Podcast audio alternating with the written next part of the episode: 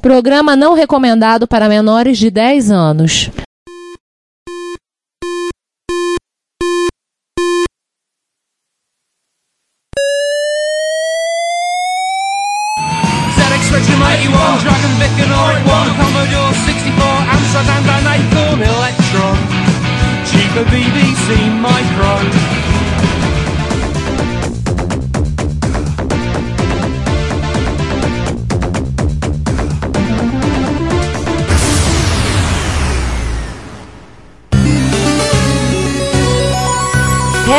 Retrocomputaria, porque velho é o seu PC.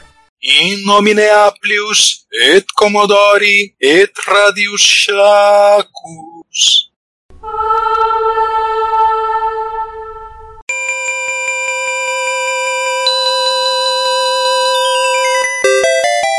1977 foi marcado pelo lançamento de três computadores, Todos vendidos pré-montados. De tamanho reduzido e voltados para o público geral. A revista Byte os classificou como a trindade de 77 dos computadores pessoais. E esta é a série do Retrocomputaria sobre esses sujeitos.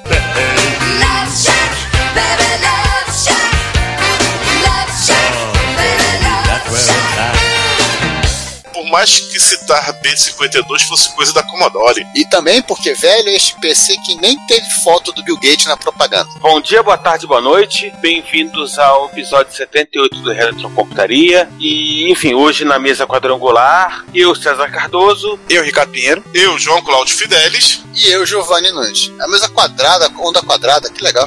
Pois é. Como vocês já ouviram nossa abertura, nós vamos continuar falando da Santíssima Trindade de 77. Nós Isso já aí. falamos do, do primeiro computador em ordem cronológica, vamos hoje falar do segundo, e num próximo episódio vamos falar do terceiro. Third. Uh, Por que será, né? E aliás, bem-vindos ao episódio número 78 Retrocomputaria. E assim, Você detalhe. falar memória, afinal de contas? É, vamos lá, vamos se- seguindo assim. É, nosso primeiro episódio foi sobre o Apple II, né?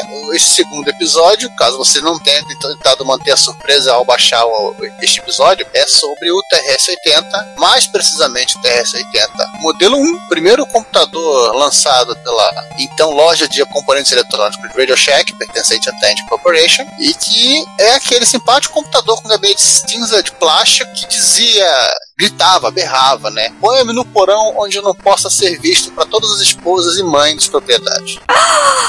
Afinal das contas, ele tinha uma cara que não.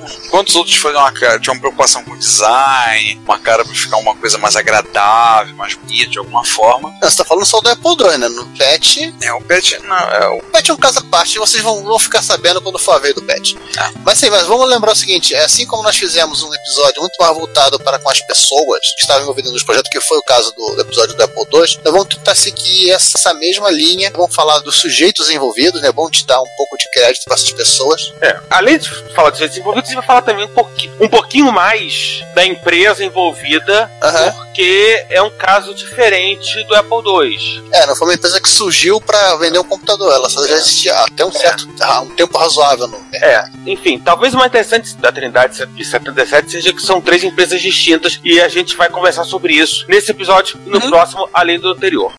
Mas enfim, Vamos começar com as pessoas? Vamos. vamos, né? Demorou. A primeira pessoa que a gente vai falar é o Don French. Ele era um comprador da Tandy. Peraí, como assim um comprador? Alguém me explica essa história. É, ele é o cara que, assim, eu compro uma coisa que pra vender na loja, né? Geralmente você não compra qualquer coisa que te oferecem quando você é uma loja. Você tem uma equipe de gente que vai verificar. Desde qualidade do material, se o cara consegue entregar em tempo hábil, esse tipo de coisa. E é uma galera que tem, além de ter os contatos, eles têm que ter um conhecimento né, de toda a cadeia, mas também das malandragens que as pessoas fazem quando vão tentar comprar e vender as coisas pra você. Exatamente. É, então ele seria um sommelier de, de componentes eletrônicos? Oi, oi. Não, não, comprador mesmo, porque esse carro existe em redes de, de varejo e atacado. Mas enfim, segue o jogo. O interessante é que, assim, ele era um entusiasta de microcomputadores desde o ano de 1974. Caramba. quando ele bom viu. É um bom ano, né?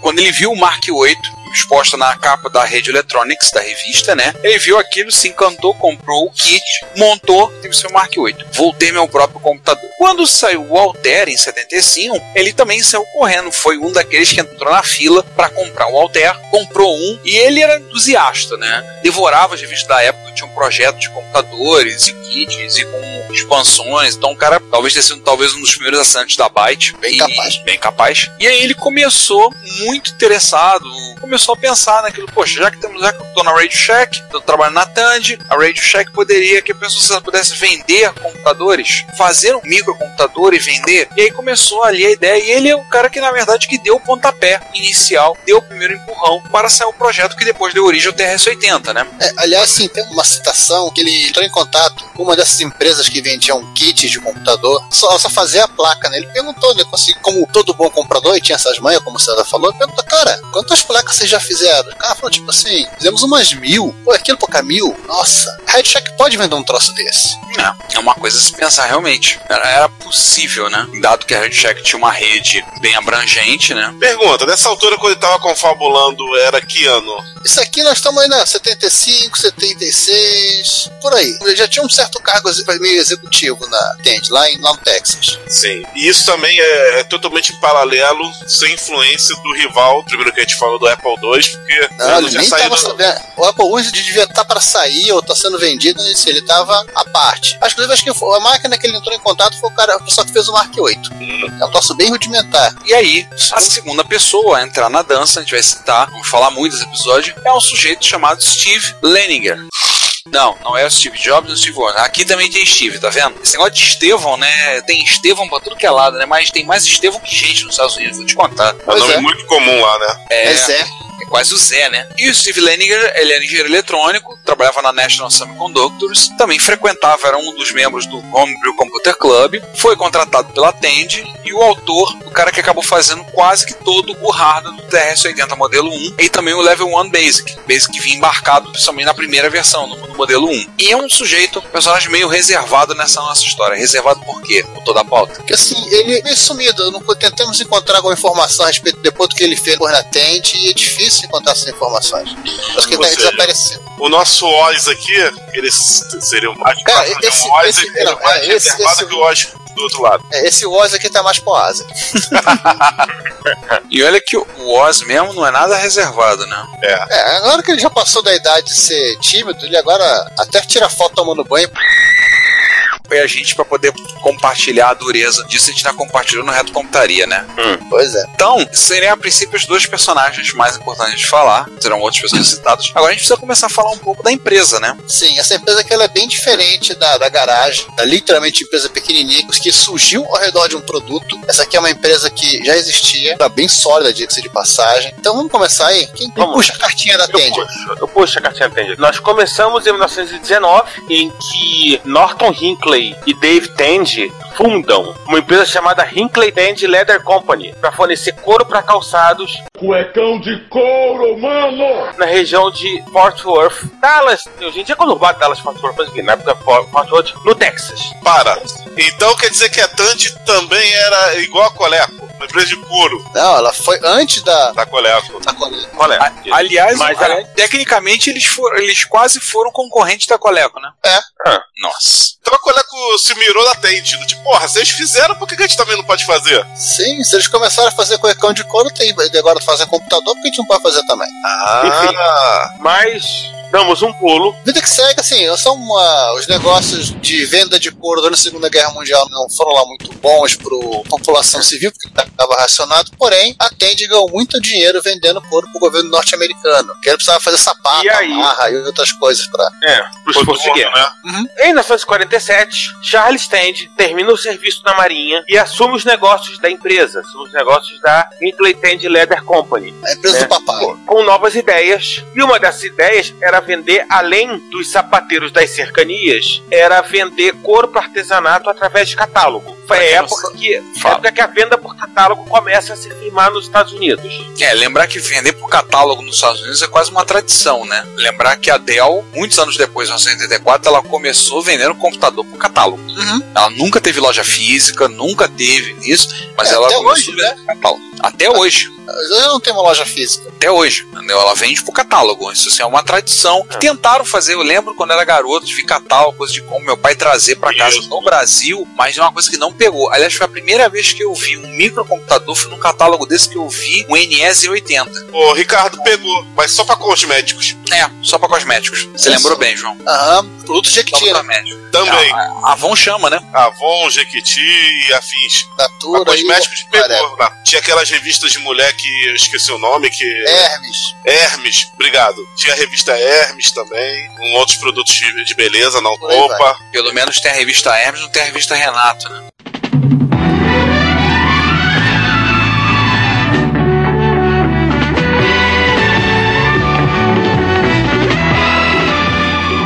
Ah, mas vamos voltar pro Vamos, vamos voltar pra cá. Em 1950, há uma, Uma racha. um racha, não, no caso, uma, um racha, não, infelizmente não é um racha, mas é um racha. O Hinckley fica no negócio dos sapatos e a Tandy Leather Company, ela se separa né, sob a direção do Charles Tandy e se dedica à parte de venda de couro pro público em geral, para artesanato, etc e tal. E, e outros produtos que vão entrando nesse- nessa brincadeira de catálogo, né? Isso. Em 1955, ela é vendida para American Hide and Leather Company de Boston e aí ela passa a chamar General American Industries depois da fusão. Olha, gay.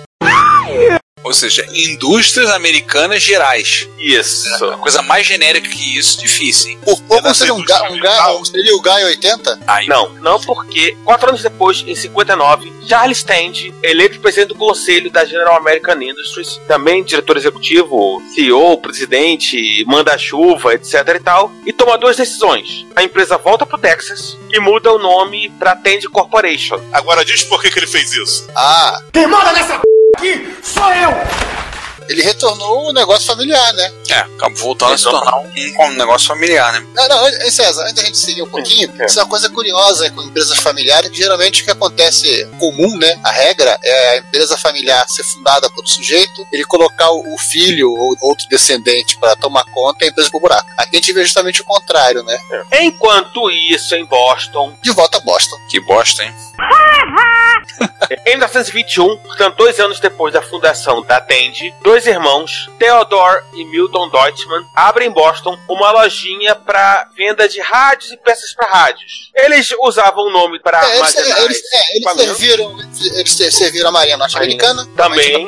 Mundial, e lá todas as peças de rádio eram guardadas no lugar que ele foi apelidada de Radio Shack entre o pessoal. E quando eles fizeram a lojinha dele, resolveram esse mesmo nome pro estabelecimento. Originalidade passou longe. É, e aquele carinha lá que fez o tal do Oracle. Ah, A Marinha não registrou, tá? Aham. Enfim, no final dos anos 30, eles passaram a vender também equipamentos de áudio, os Áudio hi-fi, e Wi-Fi? passa... hi- Hi-fi, hi-fi, hi-fi, não é o hi-fi, é Rifi, né? Vifi, não. Enfim. É, e uma outra tradição nerd formou que o catálogo da Rede Check. Ou seja, de uma tradição americana típica para uma tradição nerd. Qual era a diferença do catálogo Radio Shack pro catálogo normais americano? Na verdade, era um Porque a Radio catálogo Shack qualquer era- outro. Era diferença, qualquer outro. A diferença é que ele era o catálogo que todo mundo queria ter, consultar, porque sempre tinha coisa interessante. Porque eles estavam, estavam em rádio, estavam em áudio. Em 54, eles passam a vender produtos com a marca Realist, que é a marca própria deles. Primeiro de muitas marcas próprias da Radio Shack. E nos anos 60, Aliás, ela só, só ela foi no ano 2000, né? Isso, em 2000. E nos anos 60, ela começa a mudar o foco. Ela sai puramente rádio e, e áudio e passa a especializar em componentes eletrônicos. E aí, além das nove lojas em Boston, tinha o serviço de venda por catálogo. Mas aí alguém teve a brilhante ideia.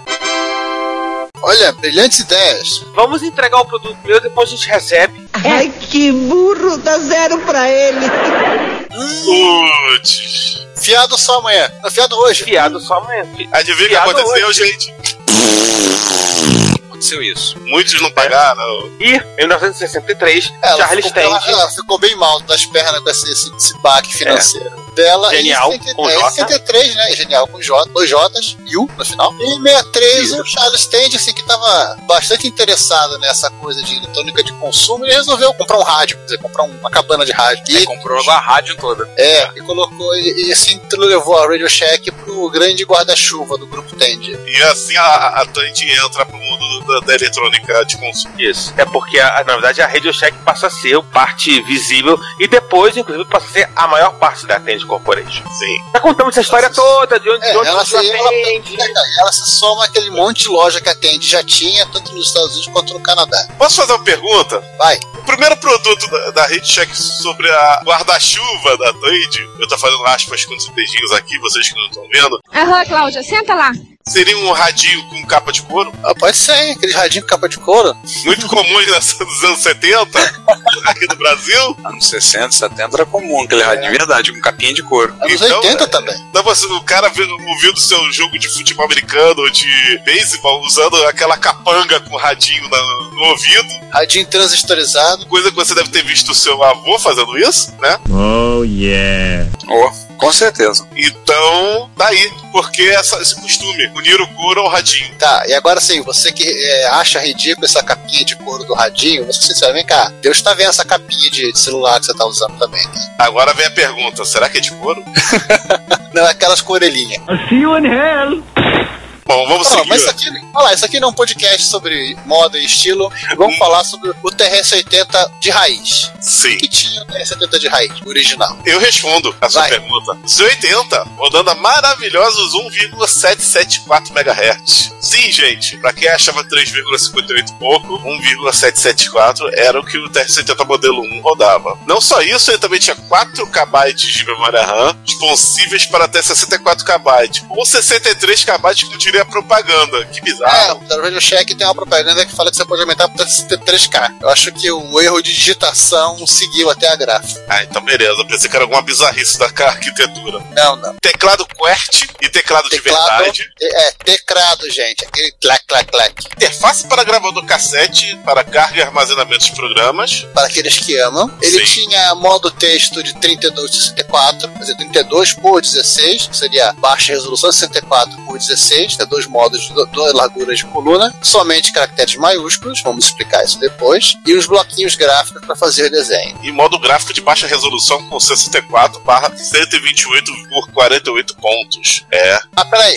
e uma coisa assim, importante que tem que falar, tá? Era ASCII. O Apple II também era ASCII, porém o próximo membro da Trindade, eu vou contar pra vocês uma coisa, ele não é ASCII. Mas ele não será, porque ele não foi lançado ainda. É, calma. Modo texto é ASCII, mas é somente maiúscula, tá? Gente, não uma minúscula. É luxo, minúscula aí. Ei, João, João, era pra você gritar fazendo textão na internet.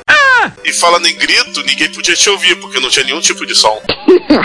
Quer dizer, não intencional, tá? Pois é, ele podia produzir ruído através de um rádio AM ou pela porta cassete. É, é assim, é bom explicar isso um pouco, né? Alguns caras descobriram que poderiam fazer com a partir da interferência que ele produzia em rádios AM, próximo ao computador, produzir determinados tipos de som. Isso é um- já, já tinha sido, sido experimentado no diga-se de passagem. E também tem uma outra coisa, que poderia se divertir, poderia também fazer som ligando uma caixinha de som direto na porta do gravador cassete. Nota mental que eu jurava pra você, eu pensava que isso fosse uma venda casada. Não, não era uma venda casada. Se alguém descobriu que ué, os MSX brasileiros, o Hotbit Expert, eles dão, dão interferência na frequência 92 ponto alguma coisa FM. Você consegue literalmente ouvir o chiado do MSX lá. Ah, na televisão tá bem, né? Você vai ouvindo o processamento dele.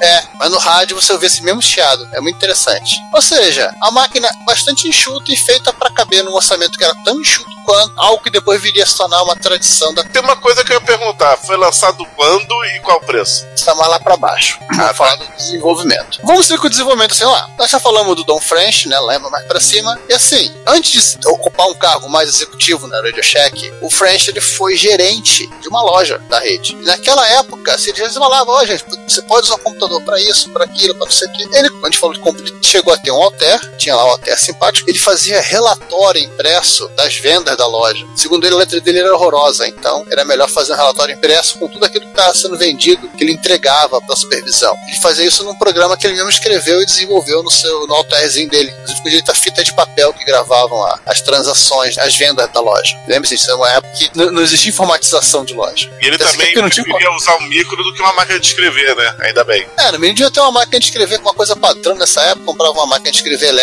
e conectava ao seu equipamento. Tinha interface para isso. Sim. Mas ele tinha um problema, né? Ele é grande entusiasta de computador, mas os chefes dele, tipo, não, ele tinha uma dificuldade absurda para explicar para os executivos da Tente barra Radio Shack. No caso, mais precisamente, né, o Leo Cornfield e o John Rush, que era especificamente o presidente e o vice-presidente da empresa Radio Shack. Diz a lenda que os, ca- que os executivos da, da Radio Shack só entenderam esse lance de computador quando viram a fila da West Computer Fair, aquela que foi o lançamento do Apple II. E não compreenderam o computador, eles compreenderam a grana que o computador dava.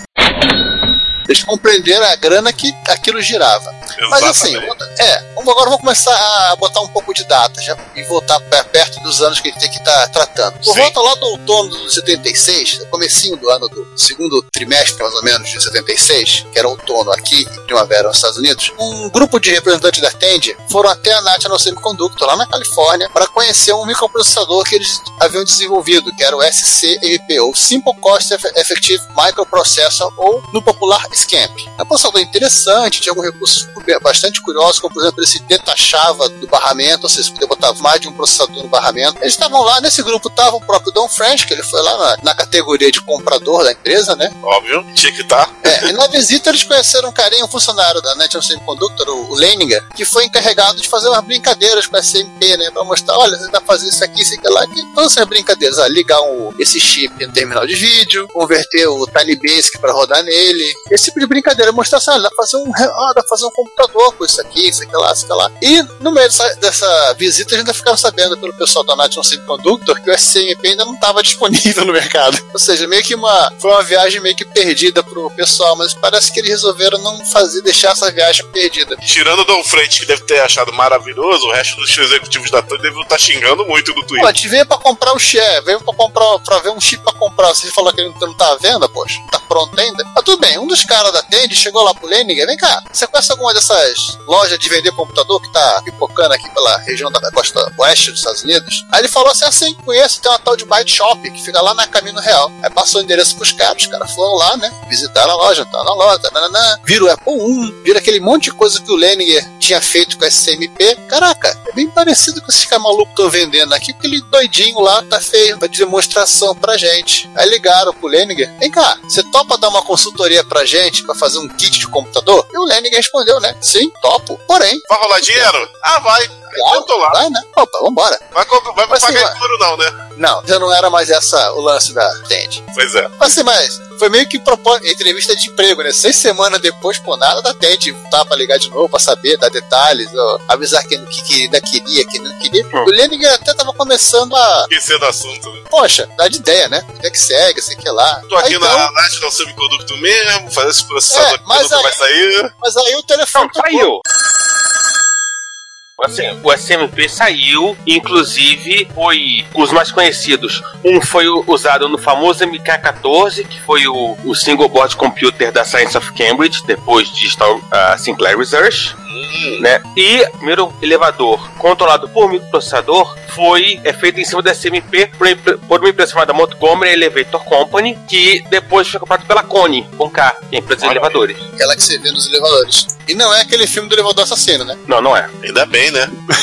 Mas então, voltamos lá para algum ponto do mês de abril de 76. A Tandy ligou pro Leninger. Então, lembra de nós? Gostaria sim. Estamos querendo saber se você ainda tem interesse em trabalhar como consultor pra gente. E gostaríamos que você viesse aqui no Texas para conhecer nossas instalações. Foi que ele pensou, pô, instalação? Essa instalação, mas eu tô achando que a Tandy tá interessada em algo mais, né? Então, é bem mais que uma consultoria. E aí, né, né César? Como todo bom homem casado, ele foi falar com a patroa. Como diria o Ricardo, é o lado que tá sempre certo da relação. É mesmo, é?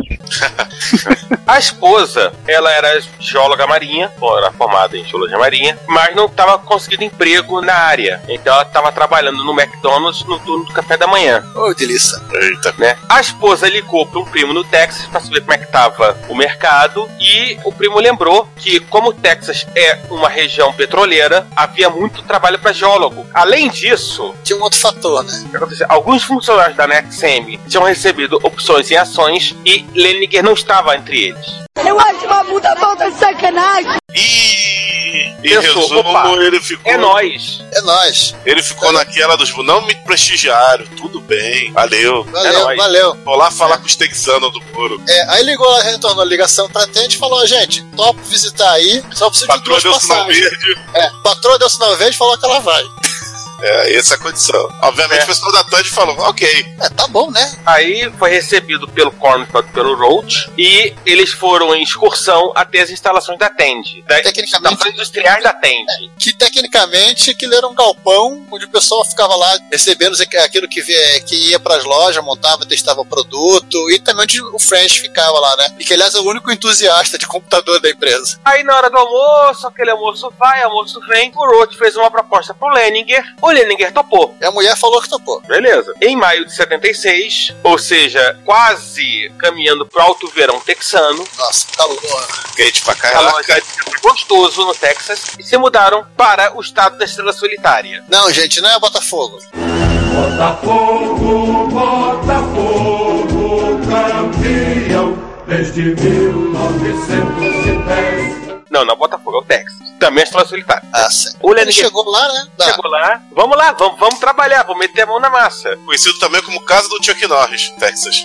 Aham. Bem, né? Aí Ele começou trabalhando com as ideias do kit de computador, tal, vamos fazer um kit, e a ideia era que custasse 200 dólares. Lembrando, gente, que 200 dólares em 1976 não era 200 dólares hoje em dia. Não, Era equivalente a uns 500 dólares. não Olha, sei, tem, tem. Ah, Nós temos o Tem preço do Tend, nós temos o preço do Tend lá embaixo, que vai dar pra dar uma ref- referencial muito bom pra isso. Enfim, aí ele começou a trabalhar tal, óbvio. Parte mais cara do computador, teclado. Mas, Mas, aí aí, a, a, Tend teve sorte. teve só. As coisas quando dão sorte, dão, dão sorte, não adianta. Quando tem que, né? Quando você Tem dá que sorte, ser, dá tem que sorte. Tem que ser, tem que ser, tipo, a Alps, Como diria, é, como diria aquela filósofa, né, o que tem que ser será? A Alps, acho que ela tá- ainda existe hoje em dia, ou pelo menos existe durante um bom tempo, ela fabricando teclados, ela tinha um lote que ela tinha feito de teclados pra DEC, muito mais do que a DEC precisava, e para não ocupar espaço, tava oferecendo a um preço risório pra Tend. Ó, tira isso daqui. É, vem com o caminhão basculante e leva tudo. Posso dar uma, uma observação sobre a Alps? Pode. Sabe qual é o produto mais famoso dela? Apesar de não, a gente só saber que é dela quando você abre ele. Fala. 1541. Oh my god. Ah, meu Deus. Não conta essas coisas pras pessoas. Não, é Talvez o, pra, o é pra difamar, amigo. gabinete, né? O gabinete, talvez, né? Gabinete do, do 1541. 1541. É, deve ser, mas de plástico, né? De teclado, gabinete. Não, também parte de metal também lá, lá dentro era Alps. Mas assim, né? Vamos lá, vamos voltando aí. Vamos voltar. E Voltando. nenhuma consideração para com o ex-empregador, né? O Lenin ele não achava que o SCMP fosse lá grande coisa. Inclusive, ele achava que o 8080 da Intel era bem melhor que esse MP. Ele Só tava que- pens- ele tava pensando em usar esse cara no projeto. Mas aí, sabe, aquele negócio que a gente falou de vendedor sabe as manhas, né? O comprador sabe as manhas, o vendedor também sabe as manhas, né? Ele recebeu os caras da Zilog. Lá visitar ele no, no trabalho e apresentar um chip novo, né, sabe? É, só uma observação. Assim, na época, talvez a pessoa compraria muito mais um chip pra colocar, seja num- numa calculadora, seja eventualmente num produto hi-fi, do que num computador. O pessoal da Zilog vendia pra vender pra isso, pra vender pra, pra eventualmente ali um hi-fi, uma calculadora avançada, alguma coisa mais. E qualquer coisa, né? Brinquedo eletrônico. Não, não, e até o seguinte, César, nessa época a Rede Check já vendia componente eletrônico, então sim, vendendo varejo mesmo. É, botar seu Varejo. kit. Até porque a Zilog não vendia um, vendia Não. a partir de 500 mil, de repente, né? E aí, o Leninger ficou interessado, né? O chip é E só com legal. aquele migué. Ah, posso ficar com um deles pra testar? O Nilby, que era o cara técnico, disse, beleza. Olha, se você pagar 75 dólares, pode ficar com ele. Só que aí o malandrão, o comercial, olhou, deve ter coçado o queixo, sentiu a que oportunidade negócio, né? É, é, não, o cara lembrou, né? 3.500 lojas nos Estados Unidos. Hum, Cara, sabe, sabe da coisa? Fica. Fica. É seu presente. Coração. E o Leninger foi todo garoto testar os 80 e descobriu que, olha que legal, ele não só tinha o mesmo conjunto de instruções, mas o Z80 ele fazia internamente os circuitos de clock e de refresh das DRAMs. E no 8080 você tinha que fazer externo. Ou seja, É. menos um monte de 74LS na placa. E principalmente custo menor. Menor. Sim. Aí Assim, ele, "Pô, a- que legal, eu- eu- versão melhorada do, do processador que eu queria, que sorte. Cara, ainda mais barato, olha que legal, gente. Vamos usar. Vamos que vamos. Até que um belo dia. Quer, quer, quer contar essa história triste? Pois é. Seu projeto foi todo inteiro quase cancelado. Vai lá, João. Conta você que gosta de histórias tristes aí. Um pacote chegou na sala dos engenheiros. Dentro dele havia um kit de relógio digital. De acordo com a história do cliente, ele havia seguido as instruções de montagem e o relógio não só funcionou, como também queimou Não o fusível. funcionou, o relógio não só não, funcionou. É, não funcionou, como também queimou o fusível quando ele ligou na tomada. What? Ué, o professor deve ter, deve ter exclamado uma interrogação aí. Deve ter feito um barulho muito legal também quando, quando ele ligou na tomada. Pá! As É, o instruções pessoal, né? é, o pessoal foi assim, é, a carta o cara falava, a gente falou, as instruções diziam, coloque os componentes da placa, ok, vire a placa, ok, solde tudo na placa, ok, foi o que ele fez, né? Pois é. Só que sim, ele não foi detalhado exatamente como ele tinha que soldar na placa. O cara literalmente derreteu solda por toda a base da placa. Idiotas! Um dos vice-presidentes até chegou a anunciar que não haveria um kit de computador já antevendo as desgraças que aconteceriam, ou seja, retardado, Vocês imaginam, soldado. relógio- É, Se vocês relógio aconteceu isso. Imagina o computador. Mas, Mas no final, é, no final da história, tanto o French quanto o Rush, eles manobraram um pouco a situação e resolveram alterar o. Não, não é bem assim, vai ser desse jeito, não vai ser kit, né? Hashtag não vai ter kit. A situação assim, resolveram mudar um pouco o escopo do projeto e falaram assim: olha, você não precisa ficar, ficar preocupado sendo com um cliente com esses Homer Simpson soldando de não devia. O nosso, nosso kit de computador, ele não vai ter nada que tá de solda pro cliente. É só para encaixar. Só tem um problema, né, César? Ah, né? Aí tem um problema. Se tinha que soldar e ser um computador completo, eles Virou precisariam produto. montar um protótipo do produto e apresentar para chefia, apresentar para Charles Stent. o chefão. Charles Stanley em pessoa. Ih, agora a coisa lombrou. Pegaram o Leninger literalmente debaixo do, do braço e isolaram ele num lugar, No final, quer dizer, isolaram, protegeram, né? Protegeram. Numa antiga fábrica de insulina, onde com espaço e sem distração ele pudesse prosseguir o trabalho. Caramba. Vamos isolar você da, da sociedade, mas é por um bom motivo. E vamos voltar a baixar custo? Cortar custo? Então vamos lá, o assim, ele sabia que o computador precisava de um monitor, né? Era óbvio isso na época, né? Que o computador deveria ter um teclado, também deveria ter alguma coisa pra você ver na tela. né? Nada de ficar imprimindo pra ver o resultado. Correto. né, ele sabia como a TV funcionava, que a TV funcionava como monitor, mas ela, tinha, ela é meio limitada. Conseguia assim, 32 e 40 colunas de texto sem a imagem não ficar muito borrada. Mas ele se deu conta assim, poxa, se eu der uma mexida aqui nessa te- televisão preta e branca, que eu tô emprestar aqui para ver um jogo de beisebol, eu posso conseguir 64 colunas de texto. Mexidinha boba assim, então ele adaptou uma TVzinha preta e branca, achei excelente, que a a própria rede já que vendia na- nas lojas, que era fabricada pela SA. E assim, ao custo total de 300 dólares, ele conseguiu garantir uma TV, monitor de vídeo oficial pro TRS-80. Aliás, essas TVs eram vendidas em algumas cores e a cor que ele acabou escolhendo era ch- chamada pelo fabricante De prata Mercedes e acabou por se tornar a cor oficial da linha TRS-80, dos produtos TRS-80, que é a mesma marca, a mesma cor, inclusive ajudava a dar um aspecto de equipamento barato, que ajudou a criar a alcunha de Trash 80. Aliás, até gente tinha algum problema com esse negócio de dar nome para as coisas, né? Tanto que a impressora deles, que era a Dot Matrix Printer, era chamada de DMP, ou seja, Dump. Eu acho que é o pai daquele cara que dá os nomes dos personagens de Star Wars, George Lucas. Provavelmente. E, e e nesse custo, de, né, nesse trabalho insano de tentar cortar custo onde pudesse, Uhum. o Leninger descobriu que se implementasse a interface de cassete em software, usando a porta Bitbanger, e removesse as letras minúsculas do computador, economizava 1 dólar e 99 centos por unidade. E o principal, o efeito colateral, como a porta de cassete era controlada por software, permitiu que alguns programadores produzissem som por ela. Aliás, César, essa, João, isso é uma tradição do, da Tandy, né? Isso depois foi o mesmo tipo de porta de gravador cassete que eles utilizaram no corpo, né? Pois é. Então, assim, né? Esse esforço conjunto das ideias do French e do trabalho de com rádio e software do Leninger, eles conseguiram, com pouquíssimos recursos, quase nenhum suporte de ninguém, montar o TR-70 ou TR-70 Model 1, como ele foi chamado posteriormente. Aliás, é, vamos falar por que o nome de TR-70? É, tem de Radio Shack, a gente já conhece a história, e 80 porque era a década que estava se iniciando, e também que era os 80. É, eu acho que era mais por causa dos 80 do que da década, né? É, quem sabe. Bom, e aí chegamos a 2 de fevereiro de 77. Dia da Marmota. É sério? É, Grand Rock Day, 2 de fevereiro. Nossa. Pergunta pra aquele rapaz lá, o Bill Murray? filho, Bill Murray, pergunta pra ele. O dia da marmota também foi o dia da apresentação do protótipo do TRS-80 para Charles Stand. E os executivos da Que Tandy. quase não apareceu. É, ele sim, o pessoal, cadê, o chefão? Ah, ele tá lá fora andando, tá lá, acabou de sair do prédio. Aí o Cornfield viu aquilo, saiu correndo pra pegar o cara. É, na verdade, ele quase não compareceu, ele tava fora do prédio, né? Quando foi meio que trazido na marra, assim, toda a marra que você consegue fazer pra trazer o seu chefe, né? Hum. E o, num livro que ele escreveu anos depois, o Cornfield cita algo mais ou menos assim, né? Ele falou: Charles, Charles, ele disse ofegante, preciso que você volte comigo que endosse um novo projeto. Estamos mandando agora ali para produção hoje e queria que você o visse e que soubesse que é uma boa chance dele ser um verdadeiro sucesso. Charles, perguntando, o que, que é? É um computador, pequeno computador de mesa. Aí o Charles, computador? Quem precisa de computador? Esse computador tá uma mesmo, viu? Mas assim, ele acabou sendo convencido, ele subiu, acendeu o cigarrão que ele gostava de fumar na mesa.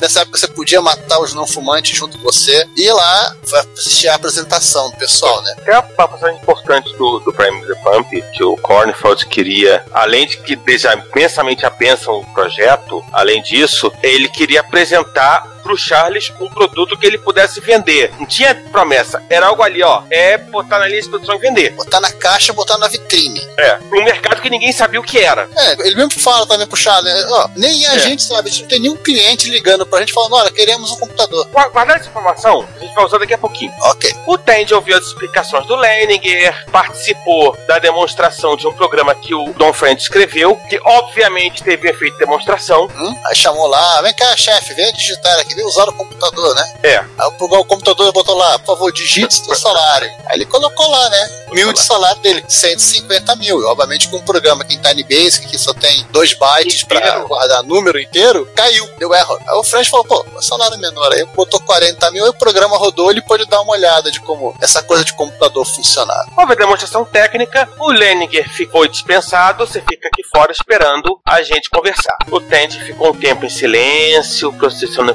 informação toda, perguntou, olhou pros gerentes, Do nada, perguntou, quantos eles podem fabricar? Aí o French chegou, né? Deu, deu- aquela sugestão de entusiasta: ah, 50 mil unidades. A equivale de título de curiosidade, né? A única coisa que a Radio Shack vendia nessa época, nesta quantidade, era pilha. Mas o Cornfield, assim, mais controso, falou: ó, mil unidades. Não, uma longuidade razoável, né? Aí quando o Roche saiu da sala, chegou pro Lênin, tava desesperado, né? Vão fazer, não vão fazer, né? O que vai ser de mim? Ó, o pessoal concordou, topou em fazer mil. Aí parece que na semana seguinte eles aumentaram essa quantidade pra 3.500. Parece que o Cornfield ou o Roche, eles pensaram assim: olha, 3.500 unidades. Por quê? É o número de loja que a gente tem. Se a gente não conseguir vender essa quinquilharia, a gente põe na loja para lojas usarem. E aí, arrumaram outro cantinho pro Leninger ficar. O Leninger recebeu um pacote de desenvolvimento da Zilog e uma impressora mais rápida, Opa. que é sempre bom. Nessa mesma época também ficou pronta a caixa plástica onde ficaria a placa e o teclado, né? O computador em si já estava tomando forma. Aí veio uma pequena discussão, até por conta do salário do chefe, né? A ideia original era usar o Palo Alto Gene Basic,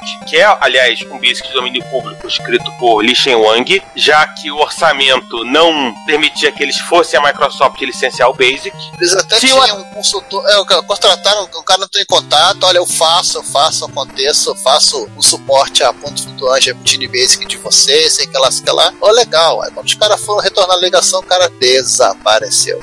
E quem teve que escrever as rotinas de futebol flutuante, Ali ninguém falou, né? Já que não tem eu, vai eu. já que não tem tu, vai tu mesmo. E ele ainda fazer tudo. CLS. É, o- se você for analisar, o, Ornica também, ele também fez o. A diferença é que o Ornica tinha toda aquele, aquela galera do. É, o, é o nome do garotinho lá, o, o cara ele, que fez o ah, manual. ele, ele, ah, Ele é o- funcionário o da Apple, né? Chris Spinoza e caras que ficavam dando dica, ficavam ajudando lá, mas ele não, ele tava literalmente isolado num quartinho nos galpões do terreno da Tente. Aí ainda bem que ele botou no final o CLS. A pessoa se ficasse. Ele, é, ele, o, é, o Basic da Microsoft não tinha, o Basic do Commodore 64 não tem CLS. Ah, do Commodore 64. É, pra quem tá acostumado a um- às basics da Microsoft mais novos, tipo o Basic MSX, tem que lembrar que, é, que, os, que, que os basics mais antigos da Microsoft não tinham uma cacetada de coisa que você considerava que tinha no Basic. Mas Como, enfim, por exemplo, o CLS. Mas assim, CLS. só pra constar, né, o Basic da Microsoft ele foi licenciado no ano seguinte, 78, pro aquilo que foi chamado de Level 2 Basic, pro TRS-80 modelo Level 2, né? E parece que nessa época o Bill Gates chegou lá na Tend e falou, ó, 50 mil mais royalties. E o Rush, educado, né, falou, ó, Rothschild, pra não falar outra coisa, né? É. Aí teve aquela discussão padrão, acho que o Bill Gates só apanhava nessa época. No final concordaram em pagar os 50 conto, mas assim, ó, no royalties e no cooks foi o Bill. Nothing for you. Pô, pra- Pro que ele apanhava, até que ele conseguia bastante dinheiro, né? Assim, ele apanhava, mas saía com, com cheio de Não, Não, no o- bolso. nessa história aqui, o Bill Gates fala que ele. Acho que o Bill Gates assim, ele era tipo. olhava a cara do cliente e dava preço. E a Texas também tinha, tinha perguntado sobre o, o Microsoft Basic. Ele falou assim: 100 mil, que eu achava que era um valor legal pra pedir. Chegou lá, band texano, tudo em cima do petróleo, chegando a Tandy. Ah, esse é 50 mil que é couro. Aí o outro lá é mais perto dos postos de petróleo, a Texas. É, Então é- é dólar, 100. mil, é. É por aí. Você achava que um monte de texano cheio da grana. Enfim, e no final de contas, chegou o grande dia. Chegou o grande dia. Que aliás será amanhã, né? Ou foi amanhã, não sei em que Isso. parte do episódio eu estou. Peraí, vamos lá. Bom, é, pode ser amanhã, pode ser. Ou foi semana passada. Ó, você- é, Enfim. analisem vocês aí. Vocês são tudo Enfim, adultinhos aí- e sabem usar o calendário, né, César? É. Então, assim, no dia Enfim. 3 de agosto de 77, um evento que foi organizado pelos executivos da Tend lá no Warwick Hotel. Aliás, virou um hotel meio que padrão da Tend anunciar computador. O Coco também foi anunciado lá. Lá em Nova York, eles anunciaram o TS-80, simplão, só computador, pela bagatela de 399 dólares, ou 1.577 dólares no preço de hoje. Aí, João, mais ou menos, tá vendo? 200 conto dava 1.000 conto, mais ou menos hoje É. ou 599 ou 2367 com monitor TV né, de 12 polegadas e um gravador cassete padrão Tend. Diga-se de passagem, o produto, no caso do conjunto, né, o- né, até essa época, o produto mais caro que a Radio Shack tinha vendido nas suas lojas foi um aparelho estéreo que custava 500 dólares. Ou, pelo visto, 499, né? É, devia ser 499. Mas enfim, era, era um produto caro. Mesmo época. 399, assim, mesmo 399 dólares sendo um valor baixo, Ainda era caro. ainda era caro. Baixo hoje, não baixo em 76. Não, não, não, não, não, não. baixo, Era caro. não, baixo comparativamente com o que você conseguia comprar, seja de computador montado no caso do Apple II, seja de kit. Ah, É, sim, O Apple II nessa foi anunciado a 1.200 dólares. é verdade. Mas Aliás, tem um- uma citação de alguém que, quando vê o, o TRS-80, na- ele foi para comprar, comprar um computador para uma instituição. Eles tinham um orçamento de 5 mil dólares. O cara viu o TRS-80, ele ficou louco e falou: Cara, o troço é metade do preço de qualquer coisa que eu tinha visto antes. É mais barato ainda. Olá, eu sou o Moacir Alves, presidente da AC Games, e você está escutando o Retro Computaria. Se você quer ouvir esse podcast ou outros episódios a partir do YouTube, nós temos um canal www.youtube.com/retrocomputaria. Lá temos os episódios colocados e temos também playlists separadas para os episódios do Retro Computaria, Retro Hits, Retro Besteiras, Repórter Retro. Eventualmente, alguns vídeos estarão sendo colocados lá. Como vocês sabem, nós somos melhores em áudio do que vídeo, mas vídeos relacionados a eventos de retrocomputação e outros assuntos relacionados estarão disponíveis no nosso canal. Não deixe de assinar. Não deixe de ouvir o Retrocomputaria e pedimos, compartilhe, conversa com seus amigos, apresente o podcast. Obrigado. Caso você prefira, é possível nos encontrar em diretórios de podcasts, onde você pode acessar a partir de um aplicativo no celular, seja ele Android, iOS ou Windows Phone. Nós estamos presentes no iTunes, no TuneIn, no Stitcher, no Pocket Cast e em vários outros diretórios, todos eles a um toque de distância.